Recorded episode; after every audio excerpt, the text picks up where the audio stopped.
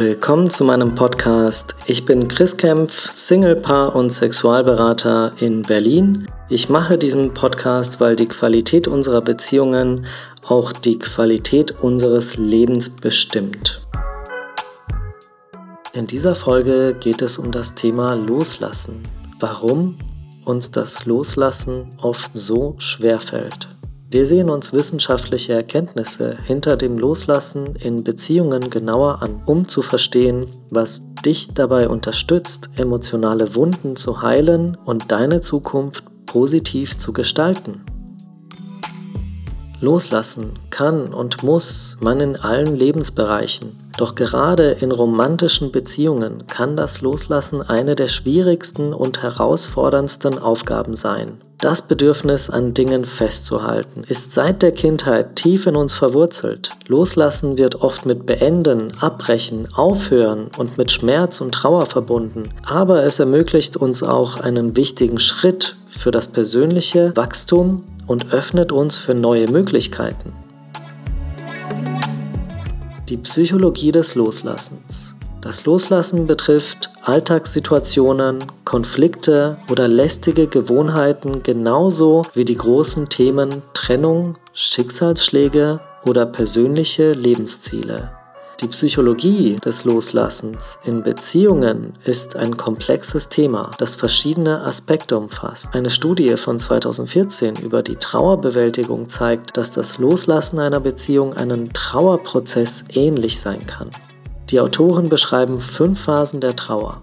Leugnung, Wut, Verhandeln, Depression und Akzeptanz. Indem wir uns diesen Phasen stellen und sie durchlaufen, können wir die Vergangenheit loslassen und unsere Emotionen verarbeiten.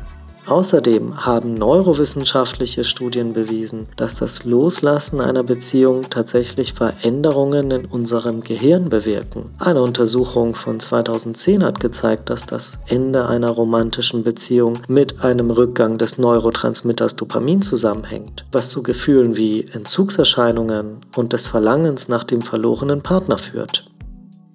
Hinzu kommt die Sunk Cost Fallacy, die versunkene Kostenfalle. Ein Modell aus der Wirtschaft, das sich auch gut auf Beziehungen anwenden lässt.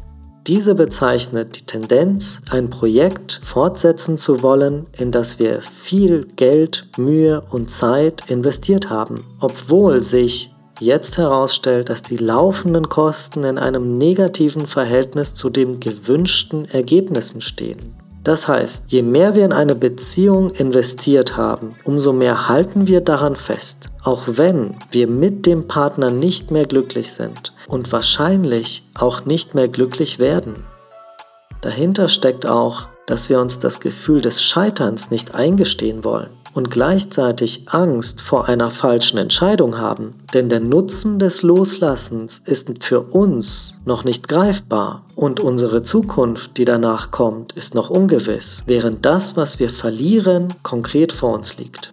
Wann sollte man loslassen und woran merke ich das? Diese Frage muss jeder für sich individuell erspüren. Dabei hilft Meditation und Achtsamkeit auf das eigene innere Wohlbefinden. Nimm dir Zeit und schaffe dir ein ruhiges Umfeld. Setze dich entspannt hin und stell dir die Frage, was würde ich jetzt tun, wenn ich schon getrennt wäre? Wie würde ich mich jetzt fühlen? Und was würde ich danach fühlen?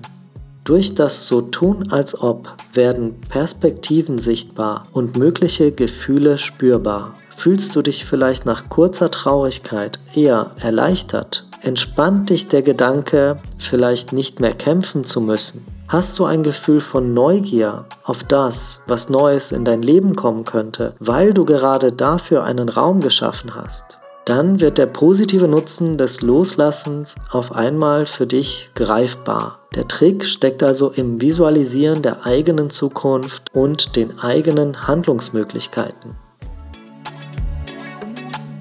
Das Loslassen in kleinen Schritten. Wie ein Muskel kann man auch das Loslassen trainieren. Das fängt schon im Haushalt an bei den vielen materiellen Dingen, die wir nicht mehr brauchen. Fang an auszumisten und dulde nur noch die Sachen um dich herum, die für dich nützlich oder schön sind. So kannst du der Reihe nach immer größere Themen deines Lebens angehen und aufräumen, um die Dinge loszulassen, die dich belasten oder herunterziehen. Such dir darüber hinaus auch Unterstützung im Freundeskreis und der Familie. Eine Studie von 2005 untersuchte die Auswirkungen der sozialen Unterstützung auf das Wohlbefinden nach einer Trennung. Die Ergebnisse zeigen, dass Menschen, die eine starke soziale Unterstützung hatten, besser mit der Trennung umgehen konnten und sich schneller von der emotionalen Belastung erholt haben. Freunde, Familie oder auch therapeutische Begleitung können somit wertvolle Ressourcen sein, um den Prozess des Loslassens zu erleichtern. Und zuletzt Selbstliebe und das Selbstmitgefühl. Eine Untersuchung von 2013 zeigte, dass Menschen, die sich selbst mitfühlend behandeln, besser in der Lage sind, mit emotionalen Herausforderungen umzugehen. Das Erkennen und Akzeptieren unserer eigenen Gefühle und Gedanken ohne Selbsturteil kann uns dabei helfen, eine liebevolle Beziehung zu uns selbst aufzubauen und das Loslassen zu erleichtern. Zum Thema Selbstliebe und die Arbeit mit unserem inneren Kind wird es auch bald eine extra Folge auf meinem Kanal geben. Ich fasse nochmal zusammen. Loslassen heißt nicht gleich, es sich leicht zu machen. Eine langjährige intime Beziehung lässt man nicht einfach so gehen. Die Beständigkeit hat auch ihren Wert. Es ist wichtig, in sich hineinzuhören und zu erspüren, was einen noch glücklich macht und was nicht.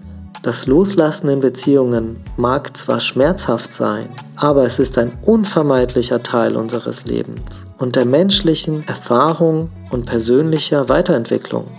Die wissenschaftlichen Erkenntnisse zeigen, dass das Loslassen ein komplexer Prozess ist, der sowohl unsere Emotionen als auch unser Gehirn beeinflusst. Durch das Erkennen der Phasen der Trauer, die Unterstützung von Freunden und Familie und die Förderung von Selbstmitgefühl und Selbstliebe können wir lernen, auf gesunde Weise loszulassen und uns für neue Chancen und Beziehungen öffnen und somit unsere persönliche Entwicklung vorantreiben und damit eine positive Zukunft gestalten. Wenn dir diese Folge gefallen hat, abonniere doch gerne meinen Kanal, egal wo du ihn gerade hörst. Ich freue mich auf deine Kommentare, Wünsche, Fragen und Anregungen. Kontaktiere mich auch gerne über meine Website www.chriskempf.com. Bis bald zur nächsten Folge, dein Chris Kempf.